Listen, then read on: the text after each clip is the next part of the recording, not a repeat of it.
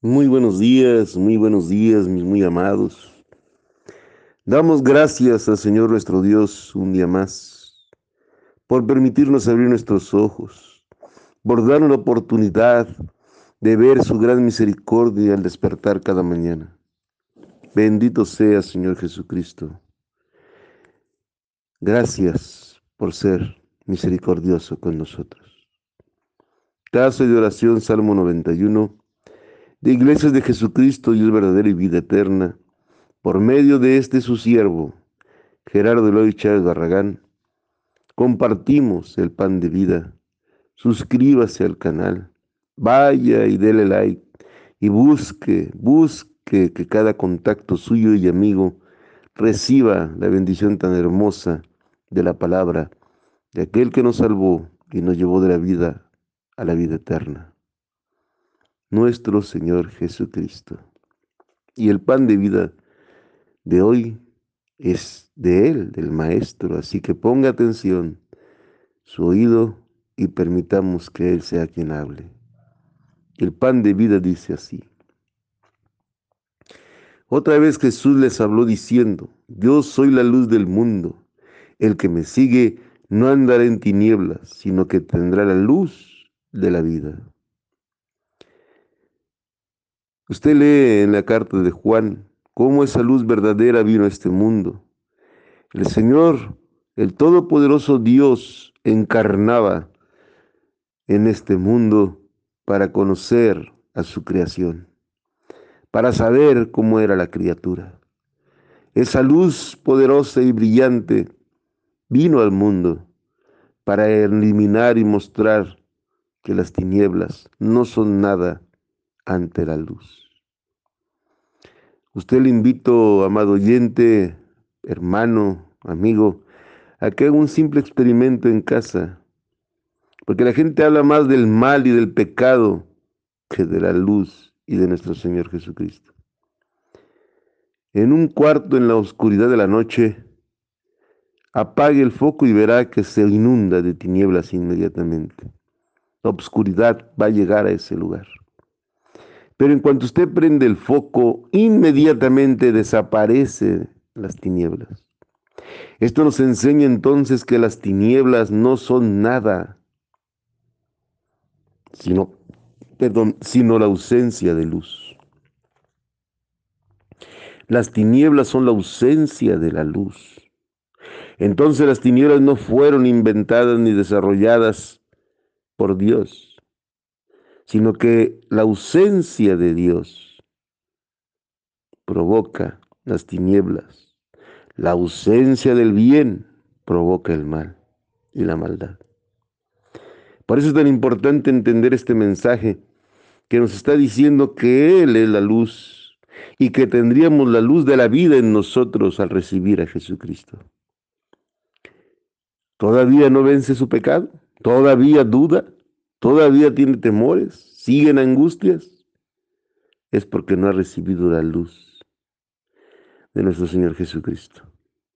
Usted puede ir a una congregación religiosamente, no fallar un domingo, participar, pero si sigue con las dudas en su corazón, si sigue con los temores y las angustias, no ha creído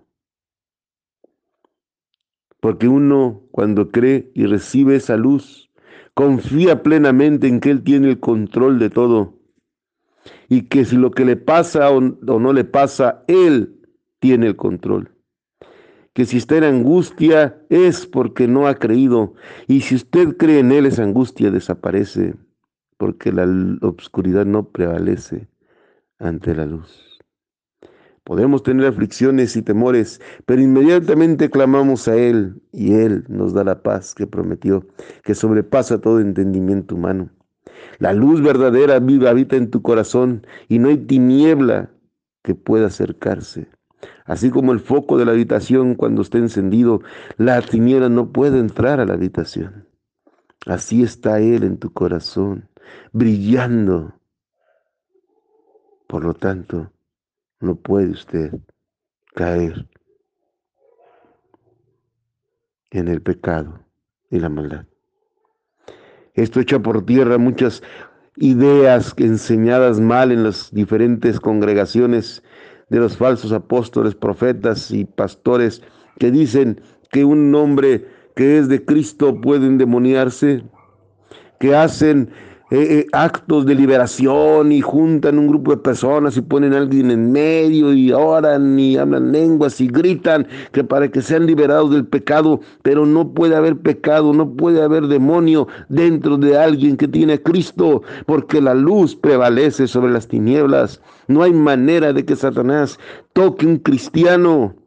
Un hijo de Dios lo puede engañar, lo puede atraer al pecado, le puede tentar, pero no lo puede tocar. No puede habitar Dios y el diablo dentro de una persona. Si usted tiene Cristo, si usted ha creído en Él, si usted está lleno de Él, Él es la luz. Él mismo lo dijo, Él es la luz del mundo. Y esa luz vino a vencer las tinieblas que existen por la ausencia de su luz.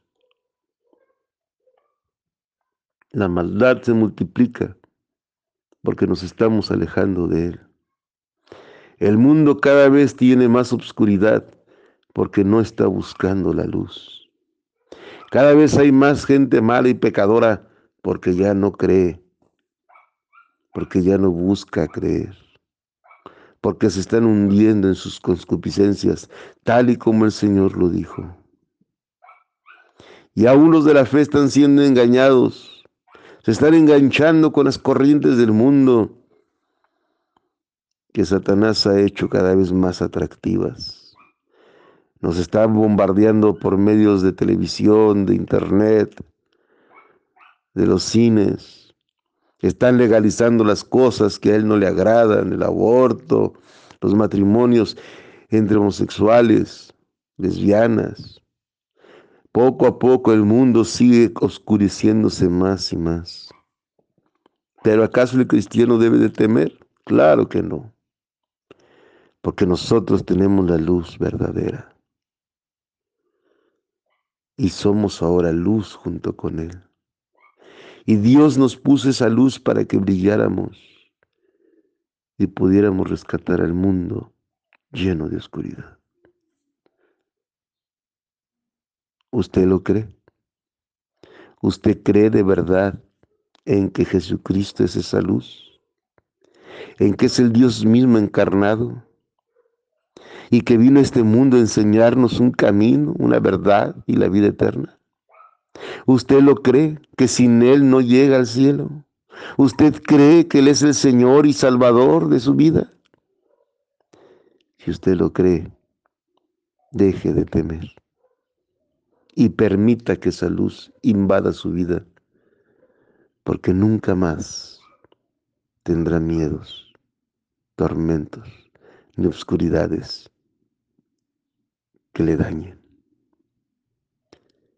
Abra su corazón por completo y clámele a Él y entréguese a su luz.